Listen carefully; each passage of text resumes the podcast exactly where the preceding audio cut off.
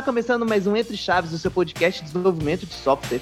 Eu sou Felipe Chagas. No episódio de hoje a gente vai contar um pouquinho sobre nossas rotinas, o que, que a gente faz no nosso dia a dia, o que, que é, né, na prática aí, no frigir dos ovos, ser um desenvolvedor. Tô aqui do lado também do Bexiga. E aí, Tutu, como é que você tá? E aí, Chagas, prazer estar de volta aqui, participando do Chaves. Falar um pouquinho aí como é que vai ser, como é que é o nosso dia a dia, né? E várias experiências que a gente teve de como que é o nosso dia a dia. Compartilhar um pouquinho. Estamos junto aqui também, mais uma vez, com o Ivan. E aí, Ivan? Bom? E aí, Arthur e Chagas, prazerão estar aqui de novo com vocês. É, vamos lá, vamos conversar sobre nosso dia a dia aí de hoje e também das nossas experiências do passado. Acho que vai ser bem legal o papo hoje. É, então, estamos aqui no um podcast moleque, pelada, né, freestyle. E podemos começar aí, Arthur, como que é a sua rotina hoje em dia?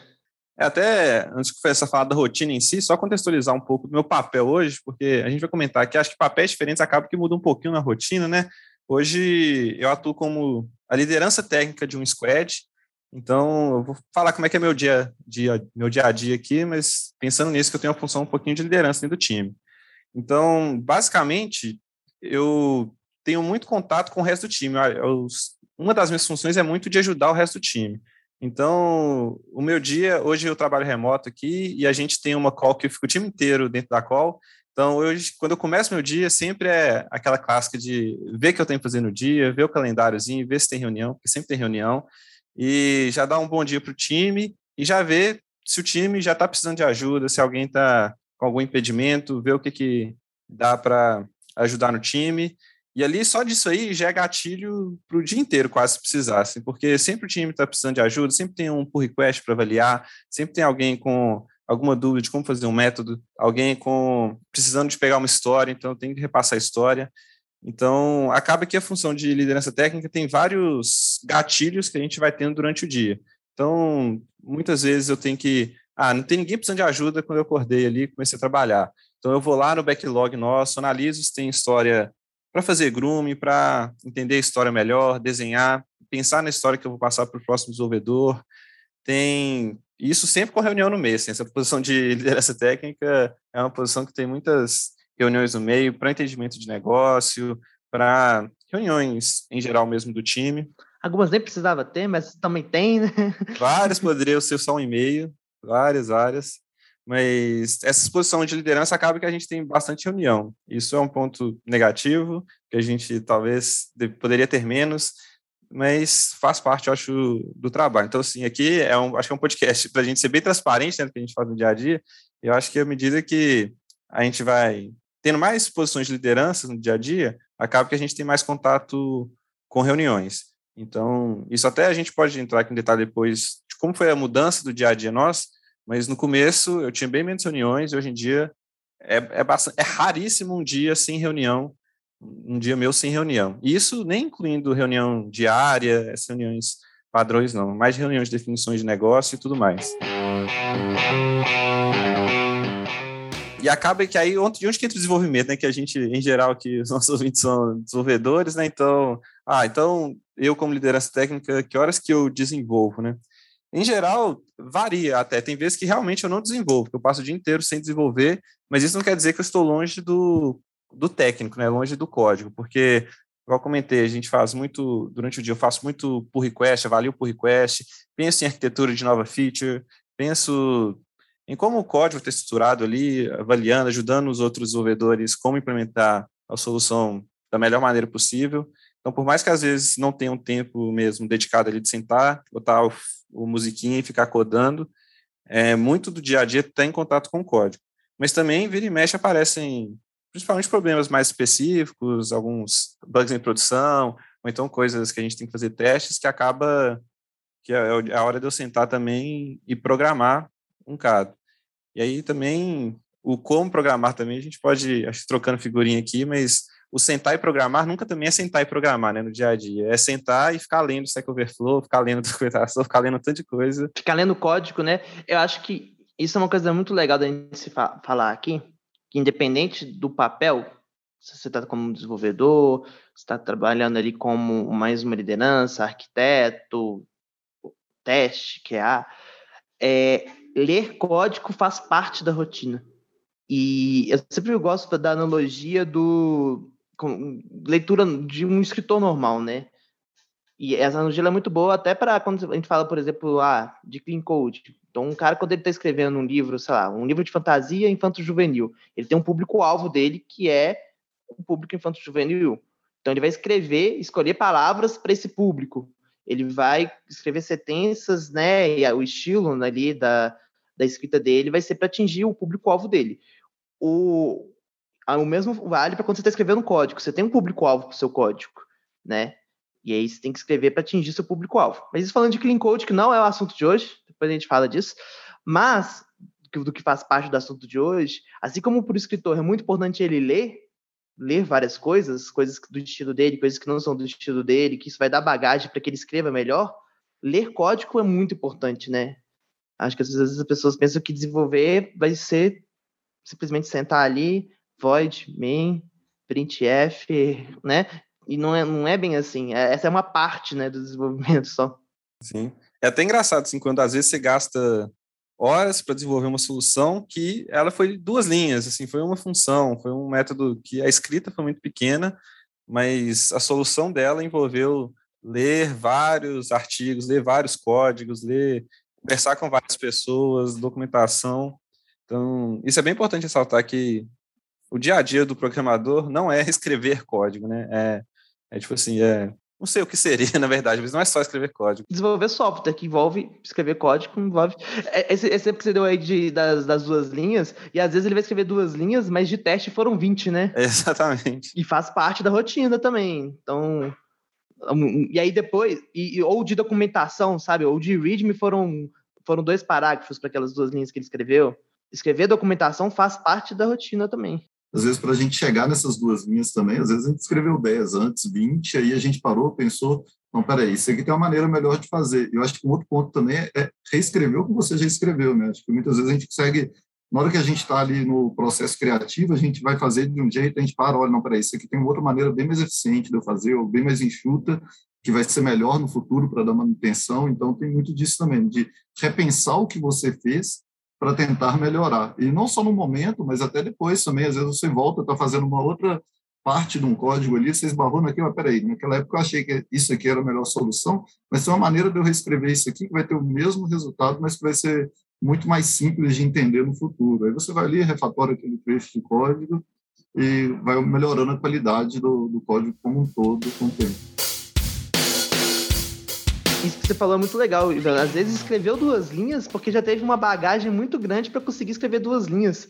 Porque se não fosse essa bagagem, estaria escrevendo 20, né? Exatamente. Então, e para construir essa bagagem envolve tudo isso que até o Arthur estava comentando de ler, estudar, né? Acho que estudar faz parte também, né? Mas vamos terminar, deixa o Arthur terminar de contar da rotina dele antes da gente ter seus comentários. É, mas eu acho que até o, o dia a dia em si, acho que eu até passei por tudo, porque é muita função ao longo do dia são essas várias funções que elas ficam distribuídas ao longo do dia. Então tem aquele comecinho do dia que é onde eu me organizo, entendo o que eu vou fazer durante o dia, e durante o dia é muito de, de ajudar os outros, de ler muita documentação, de é, revisar muito código, enfim, isso tudo que eu comentei antes faz parte do meu dia a dia. E você, Ivan, como é que é a sua rotina?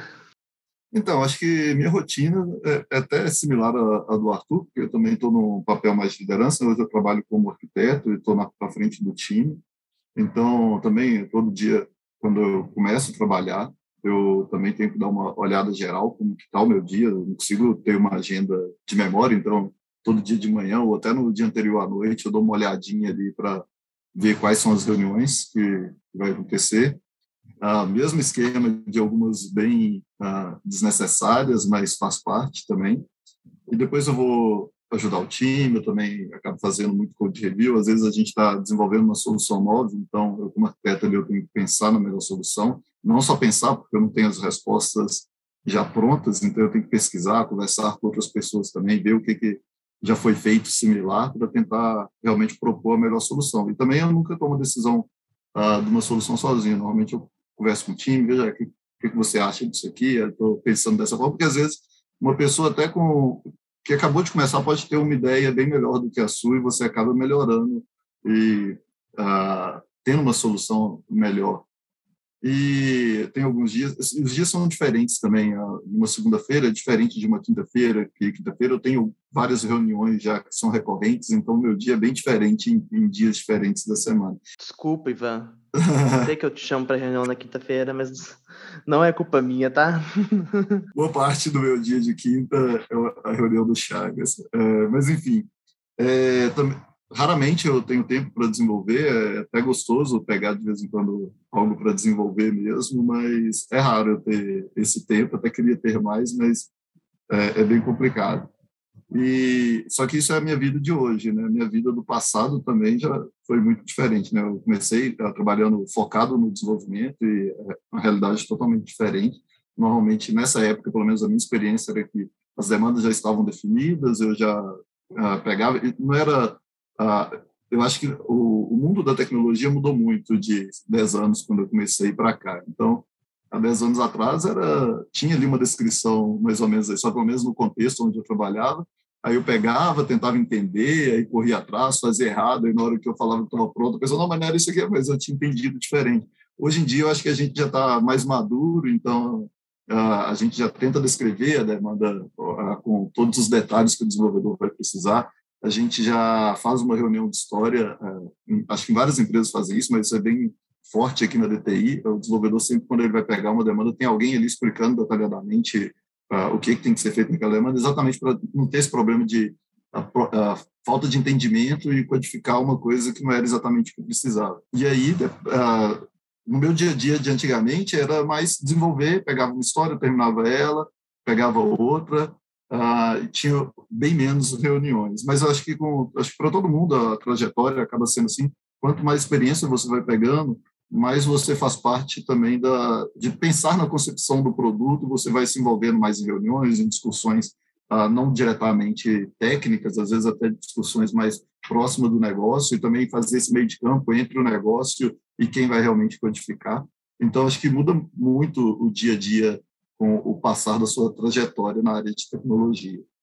É, até agora complementando, né, a, a minha rotina já difere um pouco da do Arthur e do Ivan, porque hoje em dia tem uma atuação mais cross, né?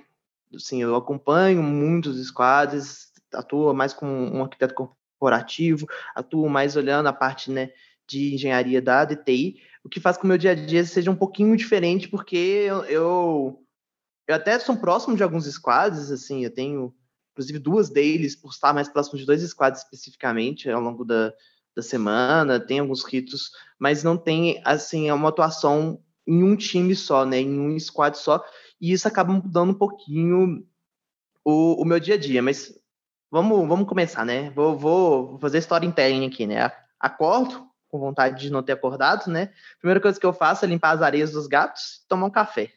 Então, meu dia começa assim. Na parte de trabalho, efetivamente, né, eu vou e vejo todas as mensagens que estavam ali no, represadas, Teams, e-mails, e eu passo a limpo, tipo assim, vou responder tudo aqui. Eu respondo todos os e-mails e todas as mensagens do Teams. E, né, às vezes o cliente tem alguma ferramenta de comunicação, então respondo as mensagens. Respondidas as mensagens, eu pego meu caderno, apesar, né, tem Planner, tem Azure DevOps, tem um monte de é, ferramenta para controle de atividade, mas eu anoto o que eu vou fazer no dia. E é um caderno com pauta normal, não tem nada diferente do caderno, não. Só faço ali o checklist e anoto o que eu vou fazer no dia e vejo o que eu deixei de fazer no dia anterior, que é bem normal eu não fechar minha lista do dia anterior. Então eu desço as coisas do dia anterior para esse dia, ou às vezes eu só desisto delas também. Não, isso aqui não vai ser hoje também, não. É, e aí eu tento organizar essas atividades por, por ordem de priorização. Em geral, eu faço pelo menos avalio um, um, um, PR por dia. É uma atividade que eu acho muito importante, que me deixa próximo do código. Acho que isso que o Ivan é, comentou, né? Ah, hoje em dia eu programo muito pouco. É uma preocupação muito grande minha, porque eu tenho ojeriza de me tornar a pessoa que só está palpitando porque leu o artigo e, e, não sabe como as coisas são feitas na prática. É, isso é um dos meus maiores medos. Então, eu tento sempre estar tá desenvolvendo algumas POCs é, para validar algumas questões de soluções, né? Como eu atuo muito desenhando solução Então, an antes de fazer a sugestão do desenho, eu tento implementar mais ou menos ali como que está sendo. É, parte da minha atuação também é, é resolvendo problemas, que é uma coisa que eu gosto muito. Eu estava até falando com o Ivan isso não, não foi com o Vian, não, foi com o Diego, semana passada. Não, foi comigo. É, mas eu falei com você, é porque com o Diego foi mais recente ainda. É. Ah, não, tem mais tempo. Eu te chamei para resolver um problema. Você falou, não, eu adoro ajudar a resolver problemas.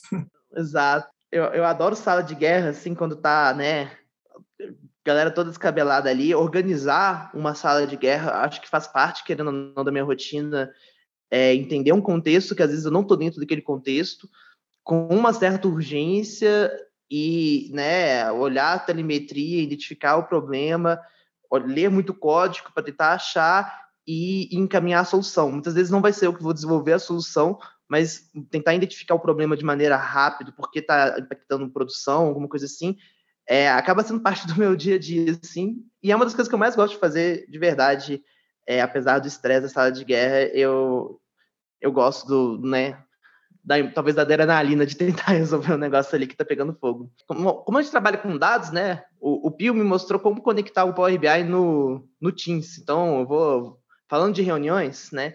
Nos últimos 90 dias eu participei de 321 reuniões. Nossa. 124 foi eu que puxei e fiz 113 é, reuniões com uma pessoa, né? Não necessariamente one-on-ones, mas chamada com uma pessoa só foram 113 nos últimos 90 dias.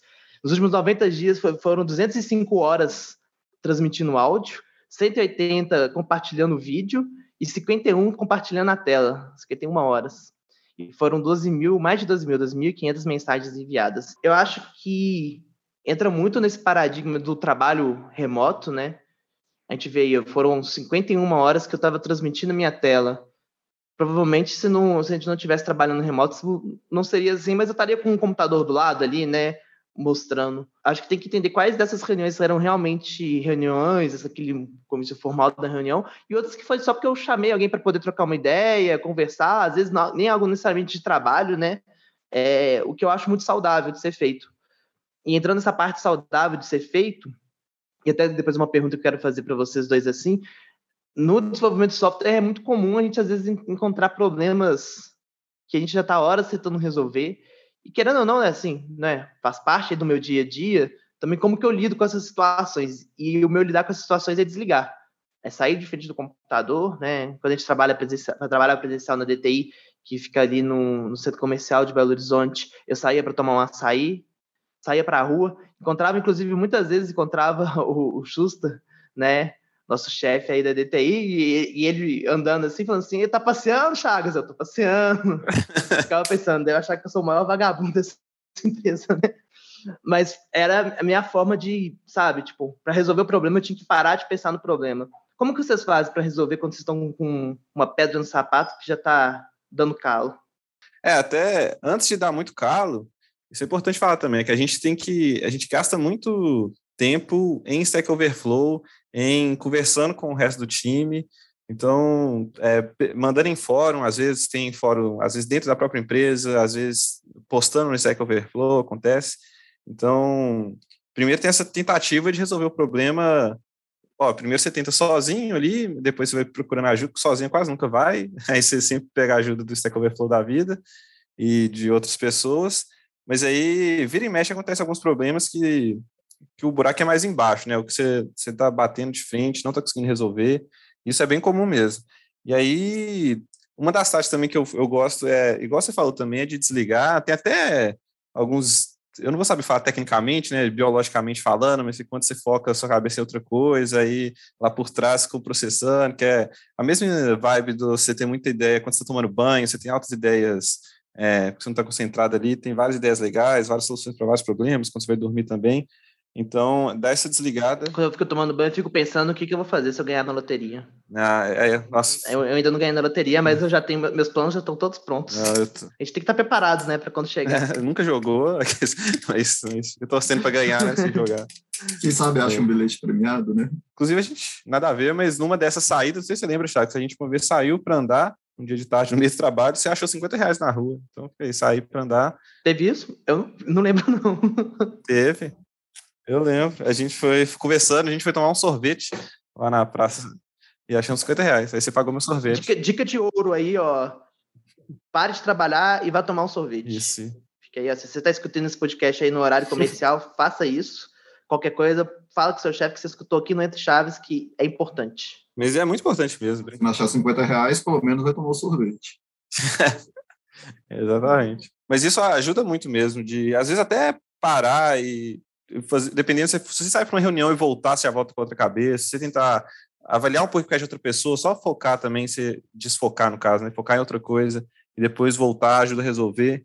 Mas além disso também, assim, dessa parte mais face assim, interna, saber usar a rede para te ajudar é muito bom também. A rede no sentido de fóruns, de vídeos e coisas do tipo. Eu vejo, por exemplo. Comunidade, né? Comunidades. Eu vejo, por exemplo, falando do Stack Overflow, que muita gente consome e pouca gente posta, sabe? Às vezes a pessoa tem uma dúvida, aí você fala com ela assim: ah, você já no Stack Overflow? Aí ela, não, não achei no Stack Overflow, não. Aí você fala assim: ah, você já postou no Stack Overflow? Não. Aí, tipo assim, às vezes a pessoa posta em, sei lá, porque o Stack Overflow tem a galera que é muito sinistra lá, que dois minutos já responde um tanto de trem lá. Então, você posta, às vezes, eu já tive resposta de problema meu por postagem no Stack Overflow, que além de me ajudar, ajuda as próximas pessoas, né, que tiverem aquele problema também. Então, usar a comunidade para te ajudar é importante. A própria empresa que você trabalha, provavelmente tem muita gente que vai te ajudar também. Então, geralmente o dia a dia nosso também é muito disso, né? De buscar ajuda. É, o software é uma construção coletiva, né? Exatamente. Então, é, acho que é muito importante utilizar a comunidade, utilizar código open source para também, às vezes, achar sua solução é, são coisas que ajudam bastante. Uma coisa que eu acho que é muito rara, que às vezes é vendida em filme, assim, ou na ideia de que é um programador, é o cara que bota um fone e fica tipo, a telinha verde, preta, e escrevendo. Tipo assim, isso nunca acontece, nunca acontece. A pessoa. É, nunca é uma palavra muito forte, né? Assim, tem alguns perfis, assim, ou algumas empresas que isso funciona, mas a gente vê que, que, que entrega muito mais valor, né, para a pessoa, para todos, é o, é o trabalho coletivo, né? Porque mesmo quando, né, eu acabei de contar meu cenário aqui, que eu não estou inserido num squad especificamente, é, você está trabalhando em constante contato com outras pessoas, né? Não tem como fugir. Mas mesmo essas empresas, sei lá, esse perfil, eu falei o nunca assim, eu acho que ainda é o nunca, porque raramente, ou nunca, a pessoa vai só da cabeça dela escrever, mesmo que ela não converse com outras pessoas assim, é, em diálogo ou mensagem, ela vai ler documentação, ela vai ler alguma coisa. É muito raro alguém uhum. que. Por isso que eu acho que é nunca que vai, tipo, abrir a telinha, literalmente, não vai dar alt tab, vai ficar na telinha e escrever no código da cabeça, assim, for, if, pô, pô, pô. Ah, é, por mais que a gente né, faça o, o, código ali sozinho, né, sou artesão, a gente gosta de falar, ah, fui eu que fiz esse código daqui, é, nunca vai ser a gente sozinho que fez, porque é, a gente vai ter lido de algum lugar, de um livro, vai ser uma construção que veio de outras pessoas, né? Então, dificilmente a gente pode afirmar, não, esse aqui é um código meu, né? Por mais que a gente tenha esse apego, eu acho que é até normal de mundo ter esse apego aí, a gente aprendeu a ter esse apego, mas sempre realmente, é, nesse sentido, eu concordo com você, Arthur. Nunca é um código de, um, de uma pessoa só. E, e você, Ivan, como é que você foge do seu, dos, dos problemas que não querem se resolver? Cara, é, é até engraçado, porque eu acho que nós três temos práticas muito parecidas. Eu acho que desligar do problema é algo que realmente é essencial quando você já está ali focado muito tempo sem achar a solução. E correr atrás de ajuda quando você realmente não chega. É até interessante, semana passada aconteceu um, um cenário bem, bem engraçado para a gente. Uh, recebi um chamado para análise, parecia que o problema não tinha nada a ver com, com o sistema onde eu atuo. Aí, inicialmente, eu pensei assim, ah, vou pegar o chamado aqui, dar uma analisada só para passar a bola para outra pessoa, porque com certeza não é aqui. Aí eu peguei, fui analisando, analisando, depois de 20 minutos tentando rastrear, entender a telemetria, entender o que estava acontecendo, eu vi, opa, esse problema com certeza é aqui. Aí comecei a investigar ah, o que estava realmente sendo a causa raiz do problema. Eu vi o, o, acontecendo no nosso banco de dados. Pelos dados, eu identifiquei que o problema era no, no sistema que a gente atua. E aí eu comecei a procurar telemetria no código, tentar entender o que, que gerou realmente aquele efeito. Só que aí eu tive reunião no dia, aí eu tive que parar, não consegui voltar no mesmo dia, voltei no outro dia, aí tive um tanto de reunião também. Aí um dos nossos desenvolvedores aqui finalizou a demanda que ele estava e eu ainda estava cheio de reunião e só pegando o problema para tentar resolver nos intervalinhos assim entre reuniões e, e não conseguia focar mesmo. Aí eu falei, ah, tenta ajudar a entender a causa raiz desse problema aqui, que eu não estou conseguindo ter foco. Aí eu achei, ah, beleza, vai pegar lá, desenvolvedor ótimo, excelente, Gustavo, inclusive, um beijo para você se você estiver ouvindo.